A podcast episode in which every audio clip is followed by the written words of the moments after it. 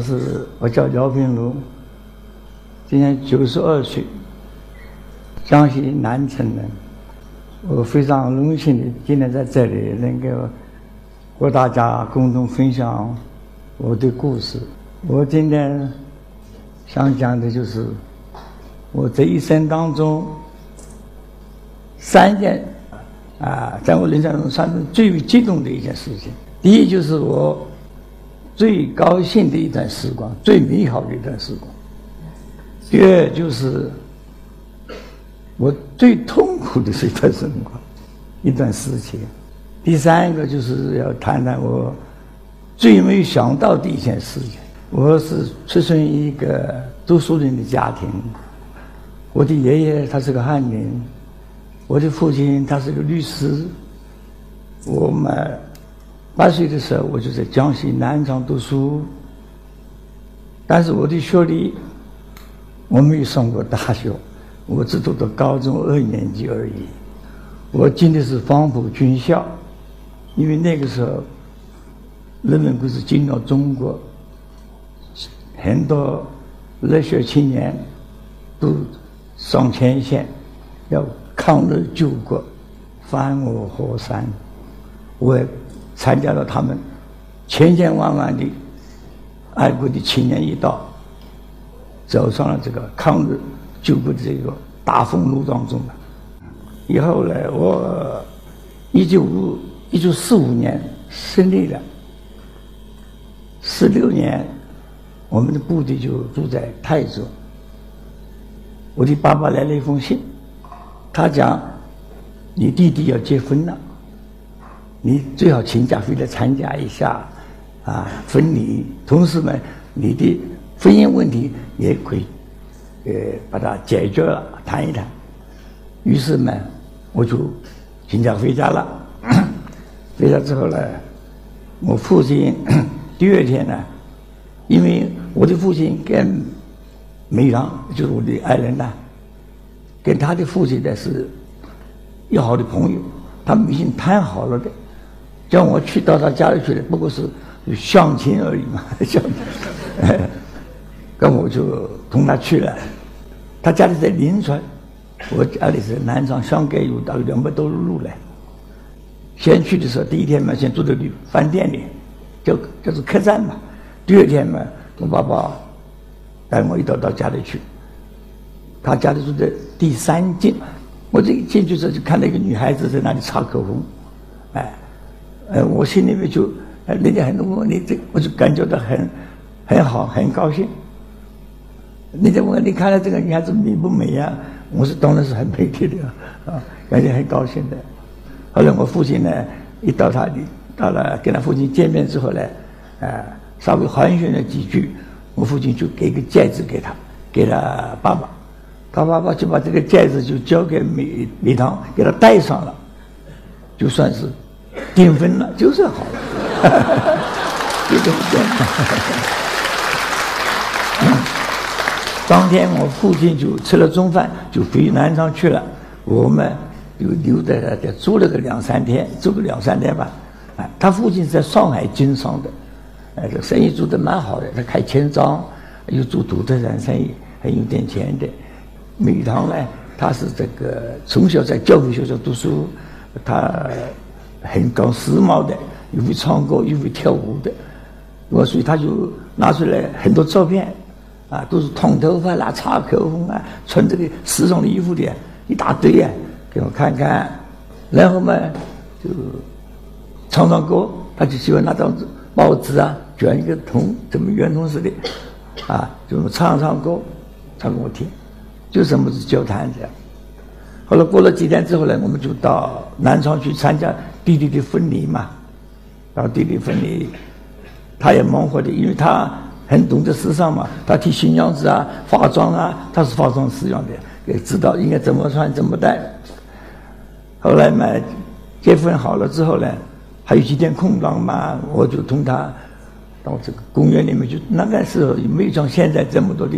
娱乐场所啊，什么卡拉 OK 啊，什么咖啡馆都没有的。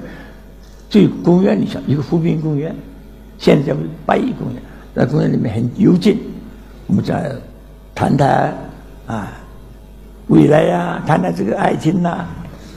当时我们也不像现在人了，我们面孔很暴烈，一见见到女孩子什么呃哎我爱你，什么我什么爱你们商量，我讲不出来的，怎么办？所以我就想个办法。他说有首英文歌，英文歌嘛，他有这个意思的，有这我爱你爱情叫做 Rosemary，哦，Rosemary。嗯，我就利用这个机会嘛，他说间接的表达一下嘛，我就唱这么一段英文歌来表达自个的爱情嘛，啊，我唱啊，我唱两句，我唱两句啊，这个呃 记不起，唱不全，唱几句可。这个是九十岁在唱十八岁的歌，哎，大家要要要包含包含一点啊。Oh, Rosemary, I love you. I'm always dreaming of you. No matter what I do, I can't forget you. Sorry, that's all.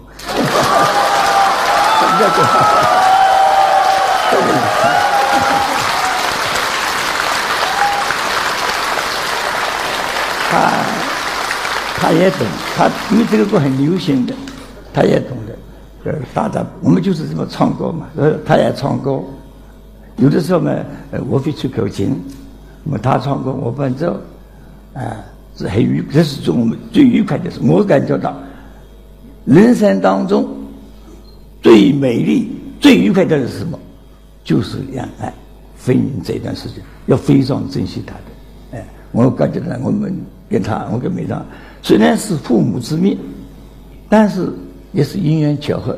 他的个性跟个性差不多，哎，他放弃唱歌，我也放弃唱歌，哎，他有些事情呢，这个办事的这个方式啊，好像是也跟我个性也差不多，哎，所以很谈谈得来的。所以我发了一张话，叫做“父唱父随”，他唱歌嘛，我我伴奏，啊，是这个样子。那么到了那个呃秦继峰家的坐炉台那。我就我就吹口琴，他唱什么歌呢？那个时候最流行就是《花好月圆》，《花好月圆》这首歌，他的词写的很好的，我想各位都知道的，很美好，就就描写了年轻人的对年青年的一种青春的向往、未来的憧憬，非常好的一首歌。我吹上这个口琴好不好？啊啊！我带口琴带来了，吹的《花好月圆》，他这个曲子也是比较。这个节奏也比较欢快的，我开始吹这啊，献丑献丑献丑。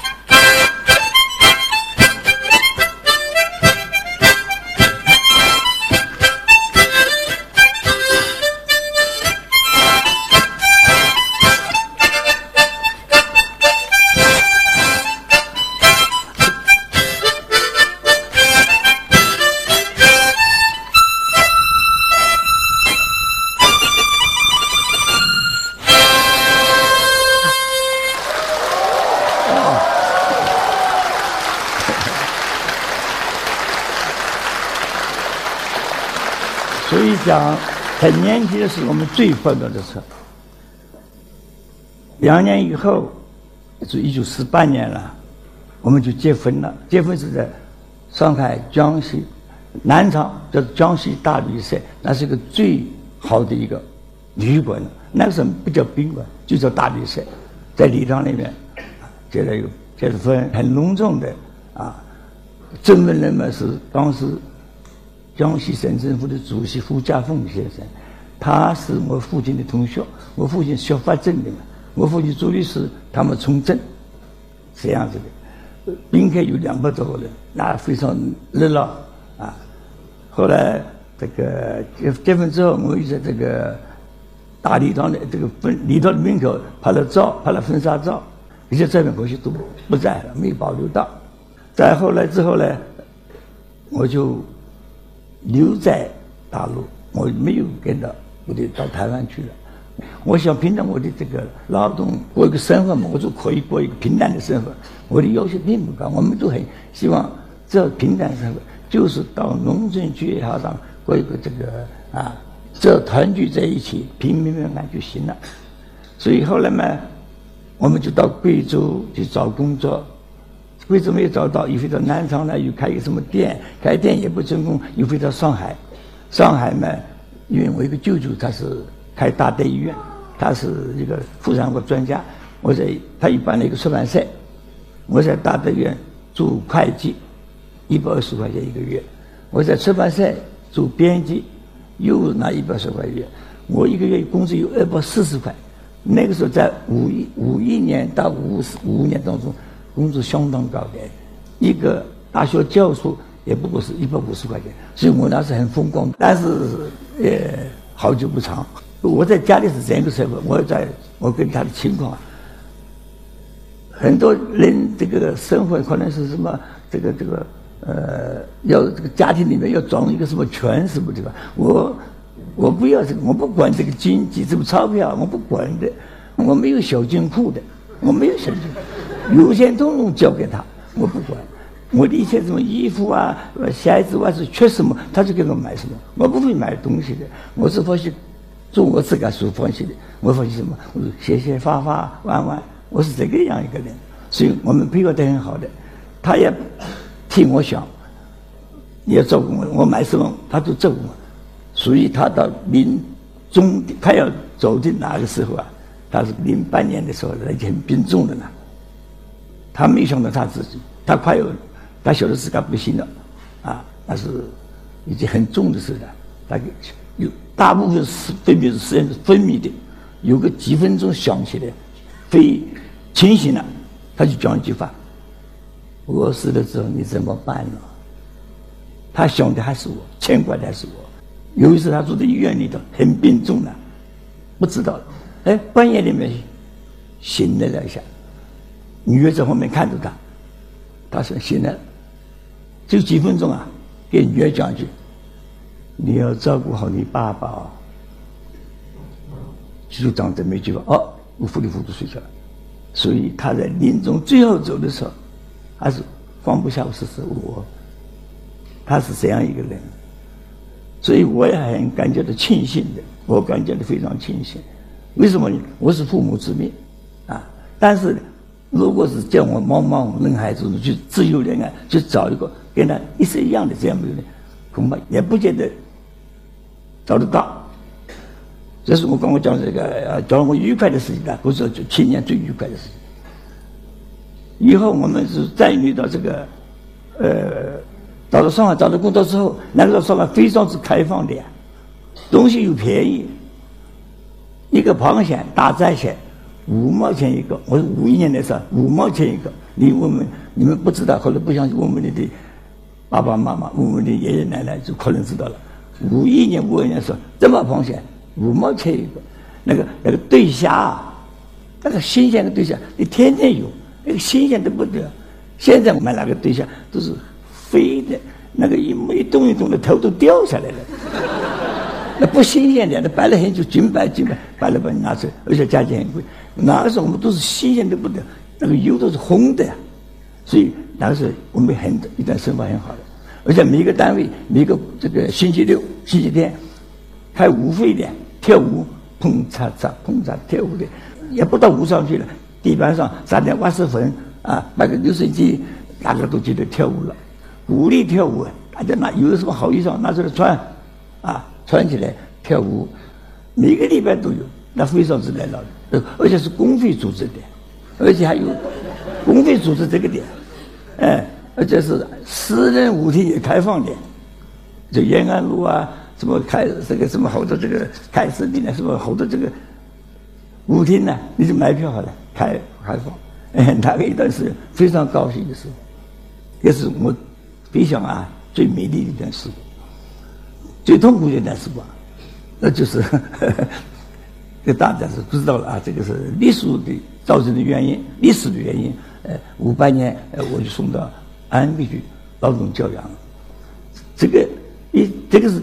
最痛苦了，因为什么？一下子突然一掉，哎，不得了了！这个家里面这个生计啊，维持经济就就马上就是缺少了，就困，马上就困难了。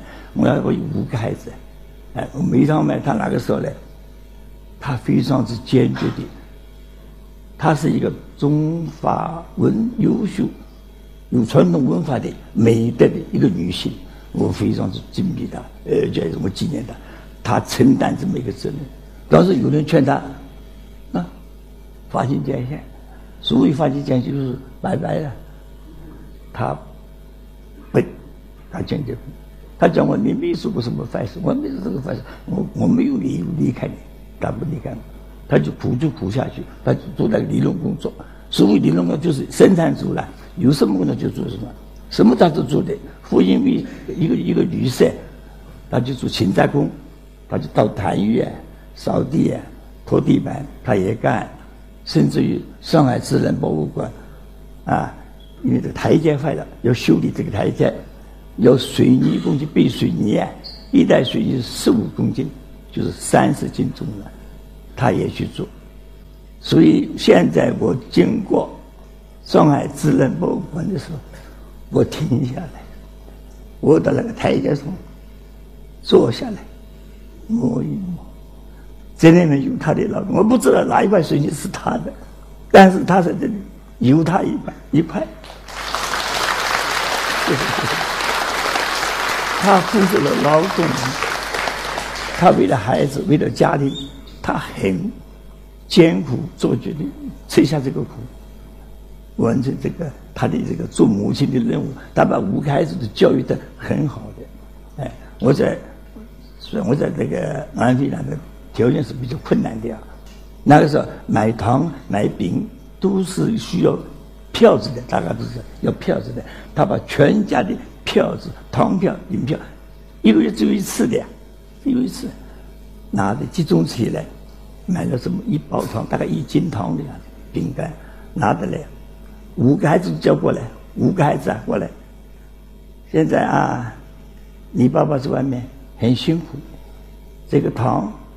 你们现在一个人尝一粒，大的只有九岁，小的只有三岁，每个人尝一粒，其剩下来的寄给爸爸，好不好？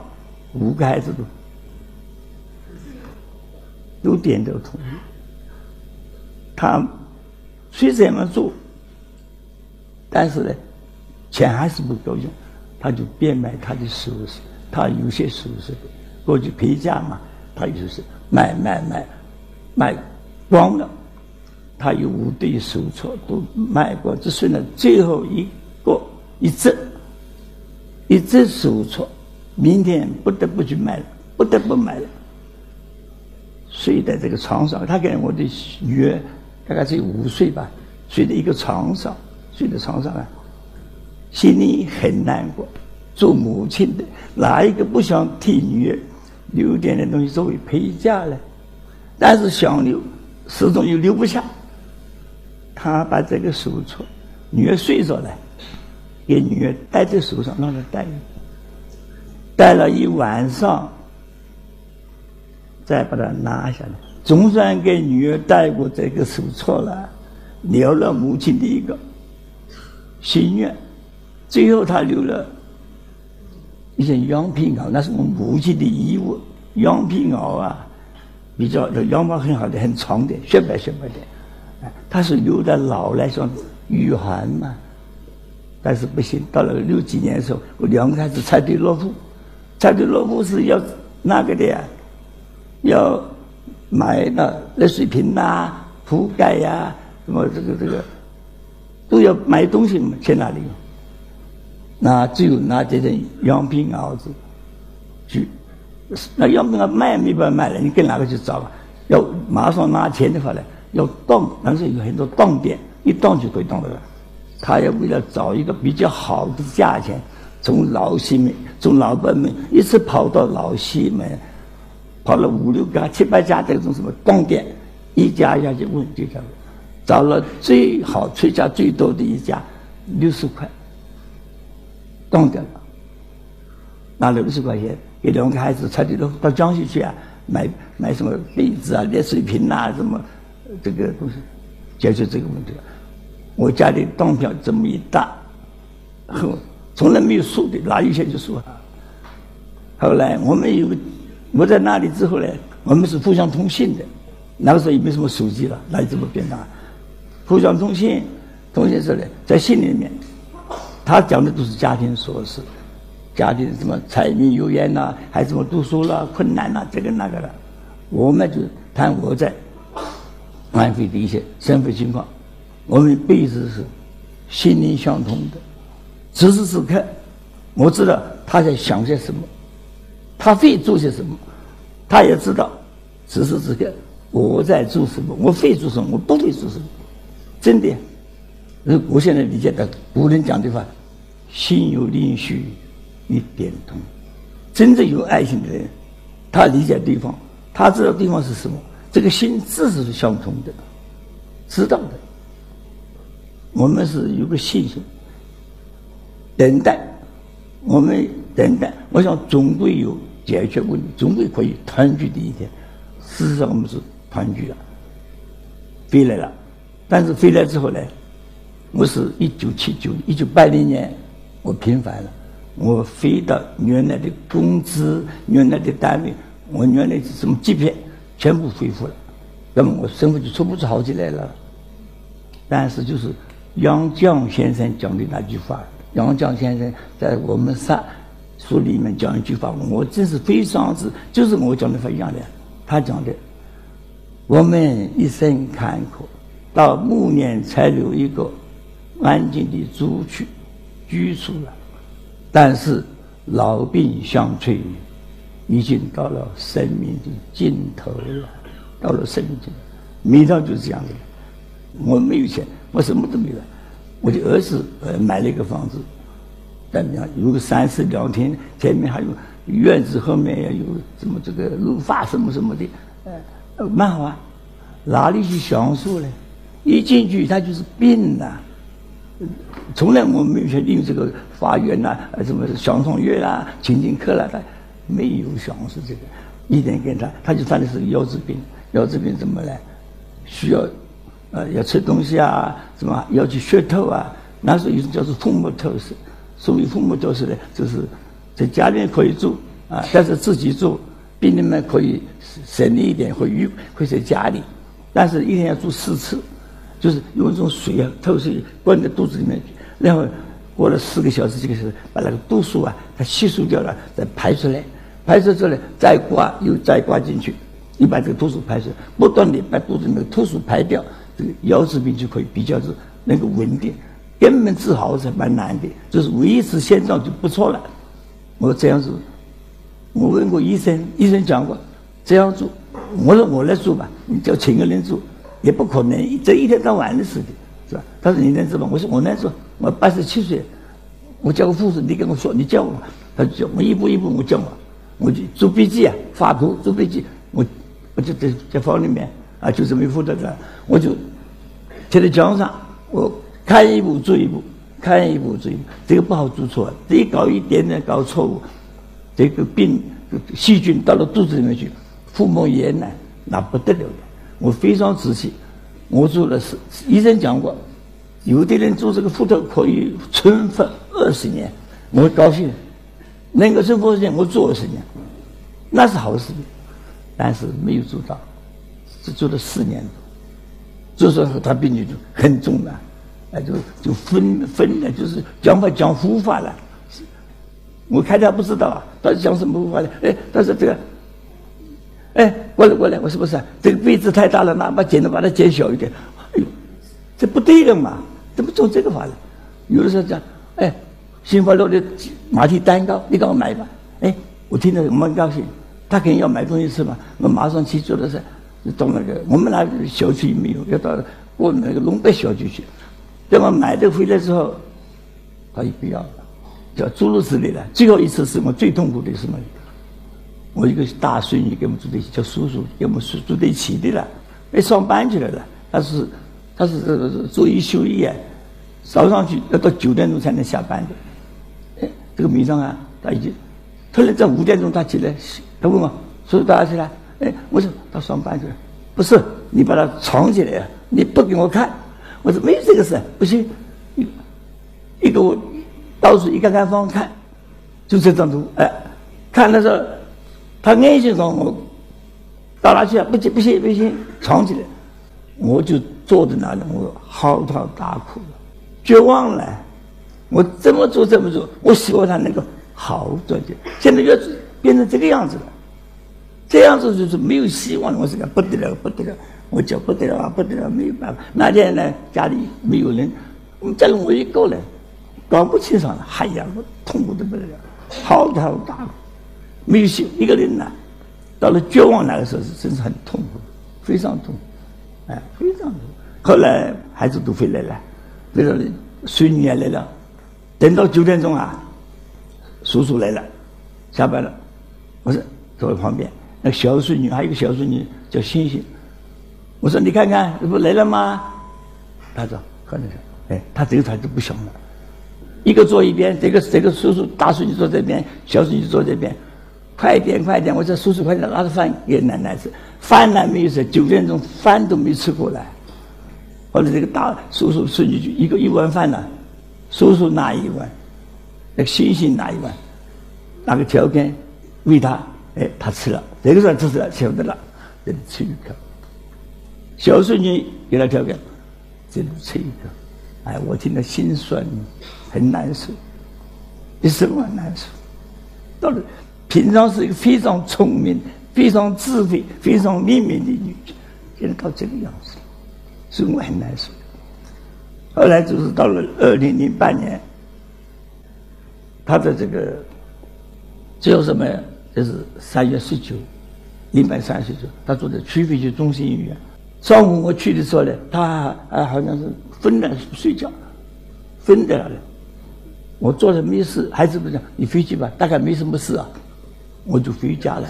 回家到了下午三点多钟吧，孩子们就跑着叫：“不行了，爸爸快点，不太行了，快点了。”我赶快跑过去看看。我就开开车子去嘛，说一一到那个病房上，就二楼吧，就是徐汇区中山医院肾病病房了。我一进去，房间里一堆人啊，医生啊、护士啊，在围着他在那里抢救嘛。跟我一起不进去，我就在旁边，我就这样，我就在这人缝当中看看看看。哎，眼睛就他看见我了，我知道看见我，为什么他看见我呢？他本来是分泌的，好像哎。他突然看见我，眼睛红了，他的右眼红润了，而且流出了一滴眼泪。他没有眼泪了，已经流干，生命呢已经到了最后之后，没有什么生命。但是他病还是病出了一滴眼泪挂在这个眼角上来。他知道我看见我了，叫着我去了，终于送去了。我送到他看见他了，我就走过去。我摸摸他的手啊，还有一点点温，还有一点点温呢，温起但是很快啊，不到几不到一分钟，我说就凉，凉了，凉了了，再过一会啊，冰冷了，冰冷，真是跟那冰箱那个拿个东西似的，冰了。这个感觉我从来没有感觉到过，就这么短短期间，冰了。我再飞速看一看那个。一个什么坚糊泥巴，好像一根吃线了，平的了，就走了。就这么走。走了之后，我难过了，我就叫叫女人，我说你这个拿拿个吧，拿拿把剪刀来，我把他头发剪了一点头发，剪下来了，把风湿线这一扎，我带回家，我包在我手中，保持在我家里。这个故事后来怎么样呢？他走了之后，我非常非常难过的。我心想，人去了之后。躯体是可以是那消失掉，但是一个人的灵魂，还有我生者对他的怀念，是永远的了。我要把它记下来。我怎么记下来？我说我把他中间他给我讲的一些故事，啊，他小时候怎么怎么样，我尽量飞，我就把它发下来，而且写一点文字，啊，我想。把他的一生，把我的一生，用这个简啊简单的故事方法记下来、发下来呢。我的目的是给第三代、第二代、第三代的后辈让他们看一看，因为他们太幸福了，他们没有经过我们这种艰难的生活，让他们知道一点。啊，我就发下四年当中，我发了三百多幅画，我是这样一个目的发了。我发了这个画之后呢，我心里面有点安慰。我感觉到我是一个非常不称职的丈夫，我很对不起他，因为一个丈夫应该是使自家的妻子过着一种，别说幸福享福吧，要安定平和这种生活，安定的生活，平淡的生活，而我做不到，我没有做到。我给他他的带给他的痛苦、困难，甚至于是一种被歧视、被轻视，这么一个，我算是个丈夫了，所以我非常之愧疚。我生命当中就是对不起两位女性，一个就是生我的妈妈。为什么？因为我妈妈病重的时候，我没给我的妈妈倒过一杯水。我没有问过一句：“哎，妈妈，你好一点不？你好吧？”没问过，为什么？我在四川成都王府军校受训，他在江西南城，相隔几千里路啊。我是个不孝的儿子，我也不是一个不正之长，所以我非常之愧。所以我现在啊，我看到有些女孩子。呃，到她爸爸妈妈说：“哎呀，妈妈，哎，我来啦，来看妈妈，我拿五百块钱，那就用用好了啊，不要紧那用。”我非常之羡慕哎，一个人有个妈妈，那个有点钱给妈妈用用，给父亲用用，最大的幸福，这是最大。所以孟子讲过一句话的，孟子啊说一句话：“兄父母俱存，兄弟无故。”人生一乐也，父母爷娘都健在，父母父亲健在，母亲都健在。